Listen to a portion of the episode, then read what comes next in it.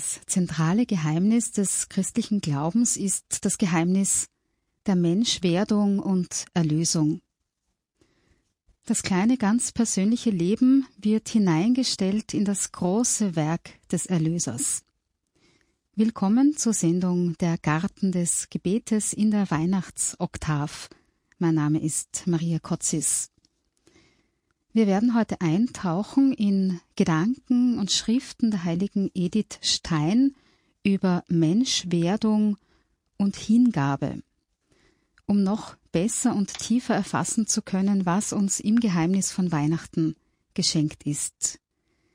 Mit uns verbunden ist Pater Roberto Maria Pirasto, Karmelit, derzeit in Rom. Einen lieben Gruß nach Italien und gesegnete Weihnachten, Pater Roberto.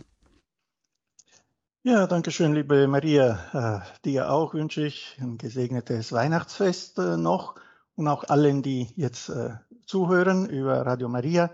Bin tatsächlich in Rom gerade, komme erst in Jänner, im Laufe des Jänners mal nach, nach Österreich zurück.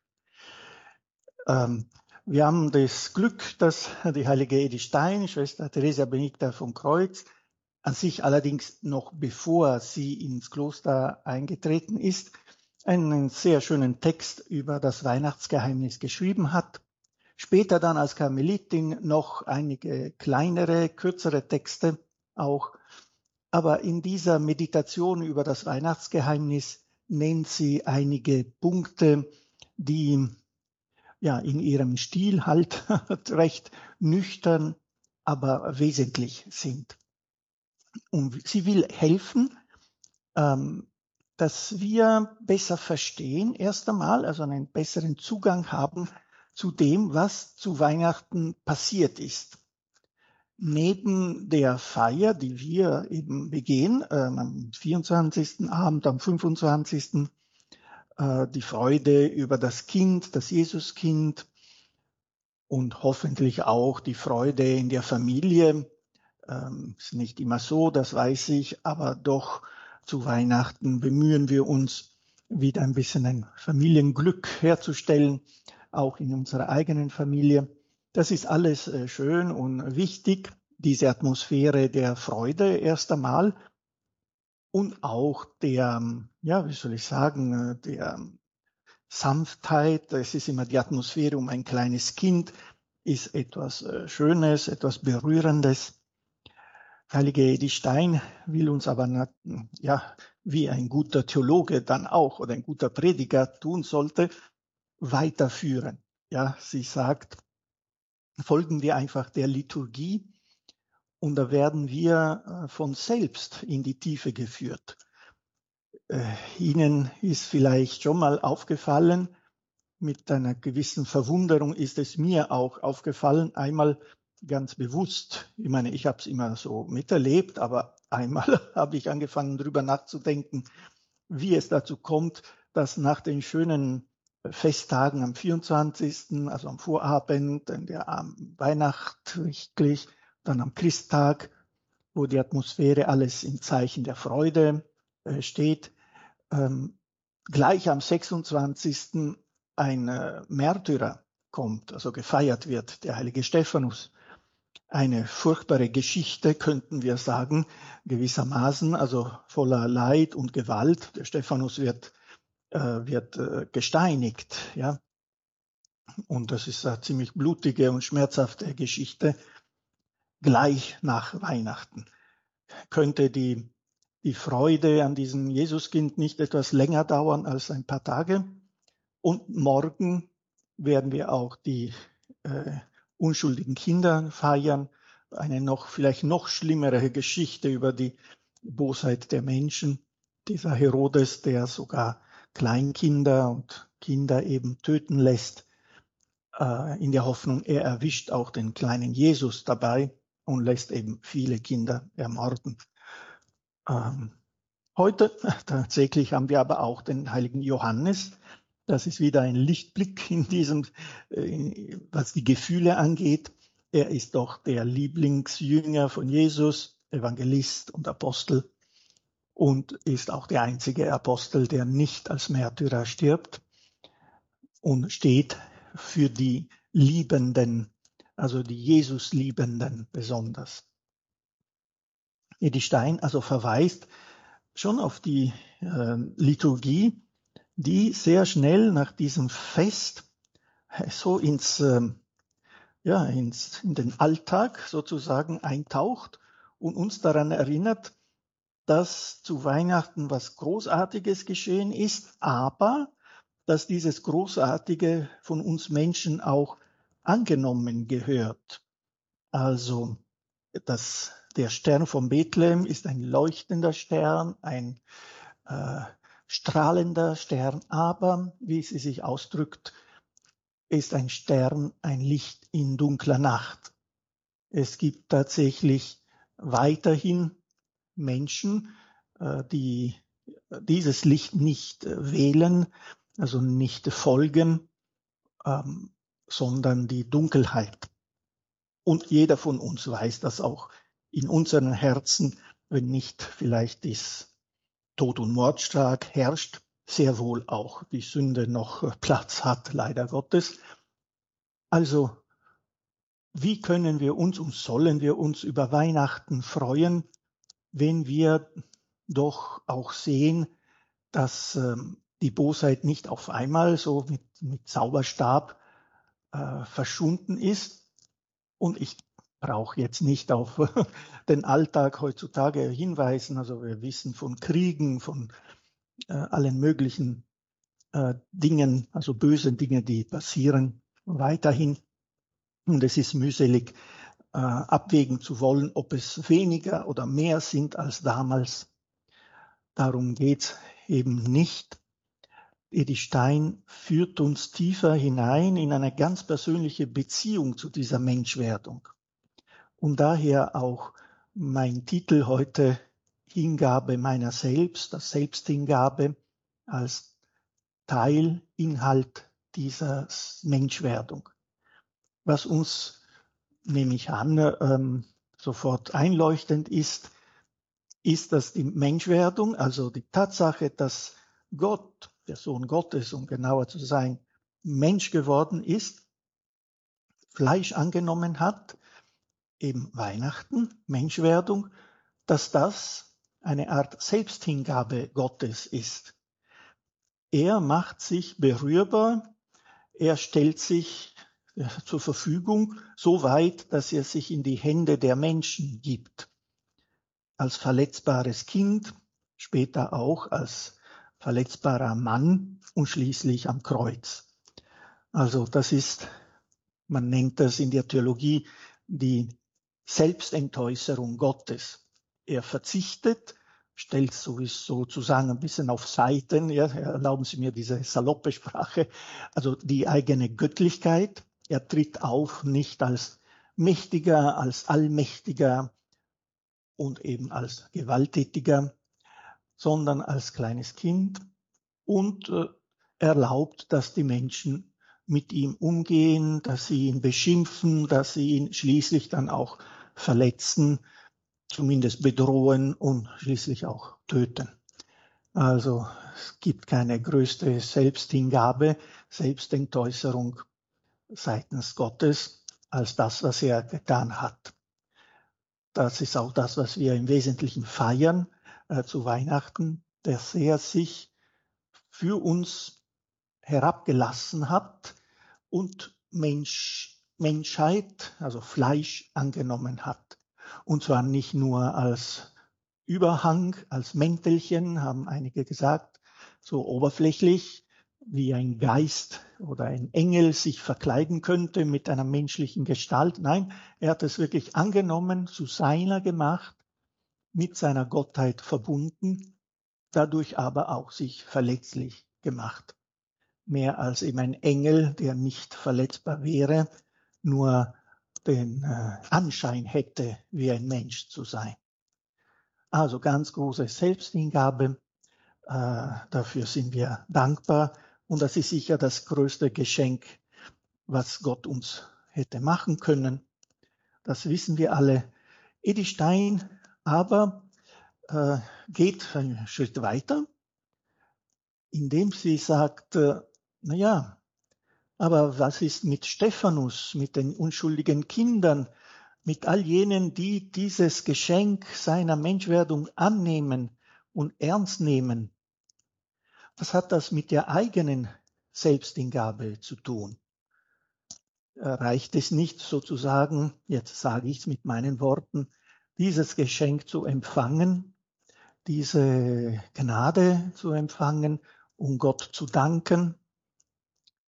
Ja, es reicht, aber doch auch nicht. Beziehungsweise aus dieser Annahme des Geschenkes folgt eine, ja, eine Bewegung in unseren Herzen oder sollte folgen zumindest, das mich auch in Bewegung setzt. Auf das möchte ich äh, nach der äh, kurzen Pause jetzt musikalisch gestaltet äh, wieder eingehen mit den Worten Edith Steins. Ja, folgen wir also der heiligen Edith Stein in ihrer Betrachtung. Sie kniet nieder, könnten wir sagen, vor der Krippe. Die ersten Seiten ihres Textes sind wirklich der Krippe ähm, gewidmet und beschreibt die Kinderhänden des kleinen äh, Jesus, Jesu. Folge mir, so sprechen die Kinderhände, wie später die Lippen des Mannes gesprochen haben. So sprachen sie zu dem Jünger, den der Herr lieb hatte, den heiligen Johannes, sage ich, und der nun auch zu der Gefolgschaft an der Krippe gehört. Und der heilige Johannes, der Jüngling mit dem reinen Kinderherzen, folgte, ohne zu fragen, wohin und wozu. Er verließ des Vaters Schiff und ging dem Herrn nach auf allen seinen Wegen bis hinauf nach Golgotha. Folge mir, das vernahm auch der Jüngling Stephanus. Er folgte dem Herrn zum Kampf gegen die Mächte der Finsternis, die Verblendung des hartnäckigen Unglaubens er legte Zeugnis für ihn ab mit seinem Wort und mit seinem Blut. Er folgte ihm auch in seinem Geist, dem Geist der Liebe, der die Sünde bekämpft, aber den Sünder liebt und noch im Tode für den Mörder vor Gott eintritt. Ja, vergessen wir nicht beim heiligen Stephanus, bei aller Grausamkeit seines Todes, das Wunderbare, was er tat, ist kurz vor dem Tod seinen äh, Verfolgern, seinen Mördern zu vergeben. Lichtgestalten sind es, schreibt weiter Hedestein. Lichtgestalten sind es, die um die Krippe knien. Ihnen gegenüber aber steht die Nacht der unbegreiflichen Verhärtung und Verblendung. Die Schriftgelehrten, die Auskunft geben können über Zeit und Ort, da der Heiland der Welt geboren werden soll, die aber kein Transeamus umsque Bethlehem, also gehen wir nach Bethlehem, daraus ableiten. Und der König Herodes und so weiter.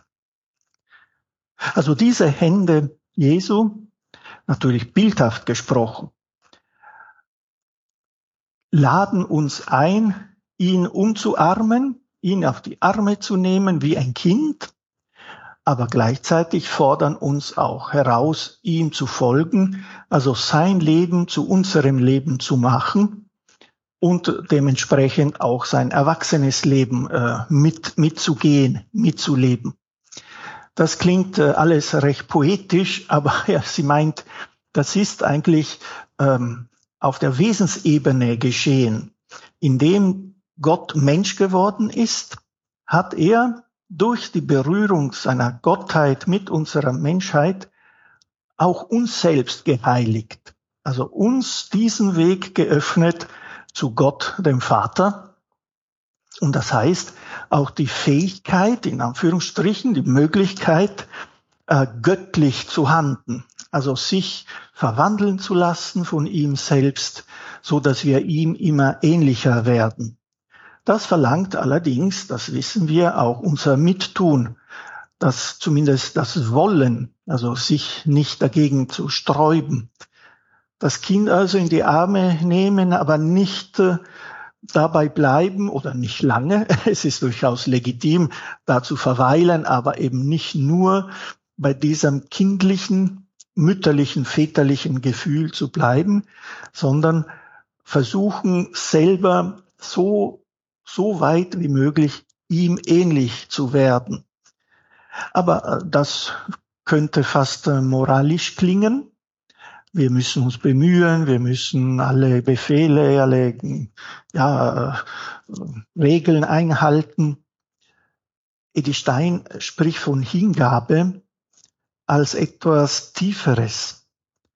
Also die Erkenntnis, dass wir durch die Menschwerdung Jesu, nicht durch eigene Kraft, sondern durch die Menschwerdung Jesu, diese Gegenwart des Herrn in uns haben, der eben Mensch geworden ist und damit alle Menschen zu einer Familie, zu einer Einheit gemacht hat. Eine Einheit mit ihm und eine Einheit untereinander.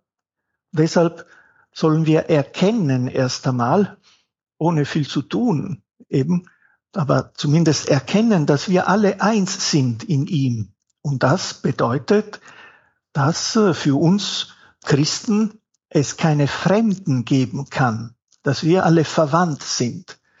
Also der Nächste für mich, sagt sie, ist der, der wirklich örtlich am nächsten ist, sozusagen, der vor mir steht und etwas braucht unabhängig von seiner Sympathie, von seiner Schönheit oder was weiß ich für Qualitäten, auch ob er es moralisch würdig ist oder nicht.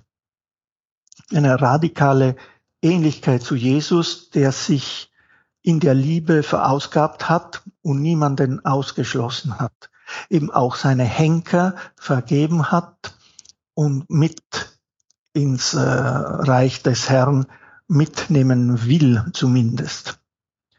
Ähm, diese Hingabe soll uns beseelen. Also, erst einmal, das wiederhole ich, als Gnade, das ist eine Wirkung der Menschwerdung, aber natürlich auch als Anstrengung unsererseits, als Mittun unsererseits, dass ich da, nachdem ich das Kind empfange, in meine Arme nehme, mich auch selbst zur Verfügung stelle.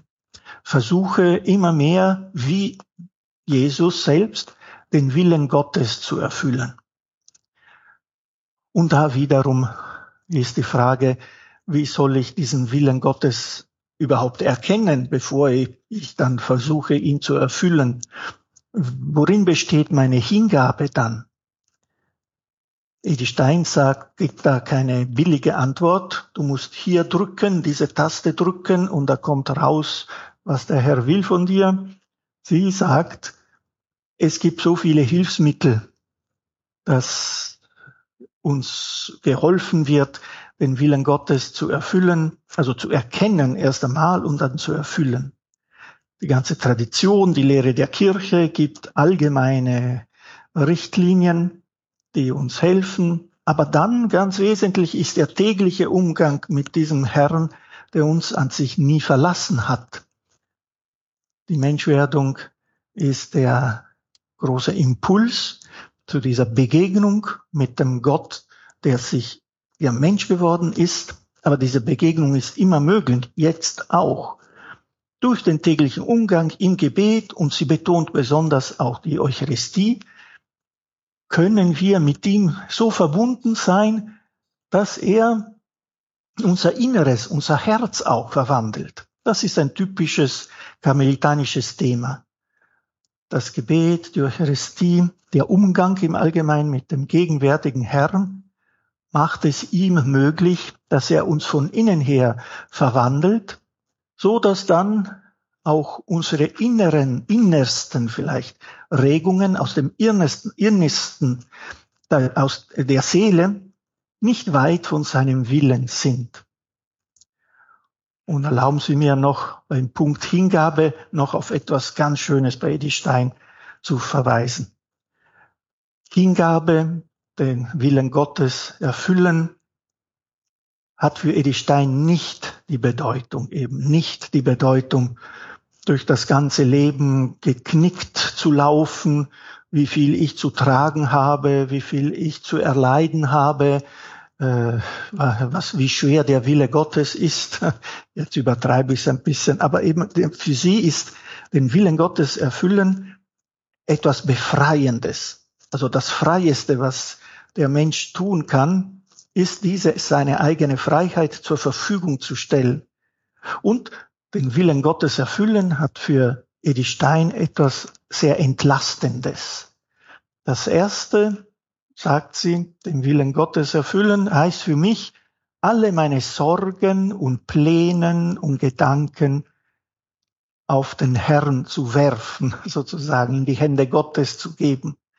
Und Sie verstehen, wenn ich das wirklich tue, tun kann, und das kann ich, weil ich mich mit Gott verbunden weiß, dank der Menschwerdung, dann werden meine Sorgen auch seine Sorgen sein. Dann kann ich vertrauen, dass er mit mir auch geht dass ich nicht nur irgendwelche Befehle per Post, per E-Mail zugeschickt bekomme von Gott, du musst das und das erfüllen. Wenn du es nicht tust, bist du böse und so, sondern es ist was, ein Miteinandergehen. Und je mehr ich mich auf ihn verlasse und versuche, sein Willen zu erfüllen, so wie Jesus Christus es getan hat, umso mehr erlebe ich auch eine Entlastung von der eigenen Schwere, oder verstehe ich, was es heißt, wenn mein Joch ist leicht. Es kann schwer sein in, den, der jeweiligen Situation. Also es ist nicht immer einfach. Aber Hingabe heißt für Edi Stein einen neuen Frieden erlangen. Denken wir daran, wie Stephanus, wenn Sie heute die Stelle aus der Apostelgeschichte sehen, wie ruhig er stirbt in dieser gewaltvollen Szene. Er ist ganz ruhig beim Herrn. Und so auch Edi Stein im Zug nach Auschwitz.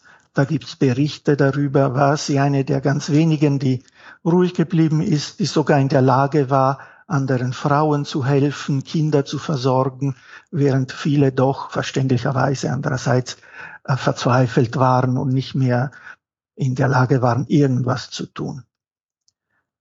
Also damit möchte ich auch schließen. Edi Stein findet in diesem Erfüllen des Willen Gottes nichts Knechtendes, sondern wirklich die Freiheit, die wir uns alle wünschen und schließlich auch den inneren Frieden, den wir uns alle wünschen. Unter dieser Perspektive lädt sie uns ein, mit dem Jesulein zu beginnen sozusagen, aber dann mit Jesus, mit dem Erwachsenen weiterzugehen womöglich auch bis zum Golgotha, bis zum Kreuz. Schauen wir einmal, was Edi Stein noch zu dieser Beziehung zwischen Weihnachten und Eucharistie sagt. Ich finde es äh, sehr ansprechend und sehr ermutigend. Also, erst einmal schreibt sie, Christus hat uns nicht als Waisenkinder zurückgelassen. Er hat seinen Geist gesandt, der uns alle Wahrheit lehrt. Das Wort ist Fleisch geworden, heißt es, und das ist Wahrheit geworden im Stall zu Bethlehem. Aber es hat sich noch erfüllt in einer anderen Form. Wer mein Fleisch isst und mein Blut trinkt, der hat das ewige Leben. Der Heiland, der weiß, dass wir Menschen sind und Menschen bleiben, die täglich mit menschlichen Schwächen zu kämpfen haben. Er kommt unserer Menschlichkeit auf, wahr, auf wahrhaft göttliche Weise zu Hilfe. Wie der irdische Leib des täglichen Brotes bedarf, so verlangt auch der göttliche Leib in uns nach dauernder Ernährung. Dieses ist das lebendige Brot, das vom Himmel herabgekommen ist. Wer es wahrhaft zu seinem täglichen Brot macht, in dem vollzieht sich täglich das Weihnachtsgeheimnis, die Menschwerdung des Wortes. Und das ist wohl der sicherste Weg, diese Einheit mit Deo, mit Gott dauernd zu erhalten, mit jedem Tage fester und tiefer in den mystischen Leib Christi hineinzuwachsen.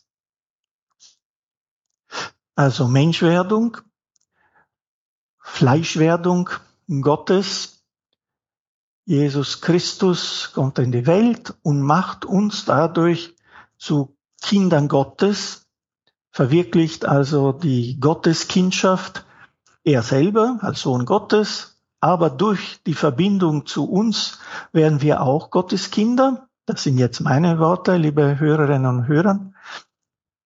Und um diese Gotteskindschaft äh, zu erhalten oder zu vertiefen, sagte die Stein, vergessen wir nicht, dass wir diese wunderbare Möglichkeit haben des Sakraments, also der Mitfeier und zusätzlich des Empfangs der ähm, Eucharistie, dieses täglichen Brotes, sagt sie, also sie empfiehlt sehr stark den täglichen, äh, die tägliche Mitfeier der, der Eucharistie, weil auch in der Eucharistiefeier äh, kommt Gott zu uns, kommt der Sohn Gottes und will mit uns sich verbinden und vertieft also, hält fest diese Verbindung, die schon in uns besteht. Dazu bitten wir jetzt auch noch den Segen zum Abschluss, Pater Roberto. Ja, der Herr sei mit euch. Und mit deinem Geiste. Auf die Fürsprache der heiligen Edith Stein segne und behüte euch und alle, die ihnen verbunden sind, der allmächtige und gütige Gott, der Vater, der Sohn und der Heilige Geist. Amen.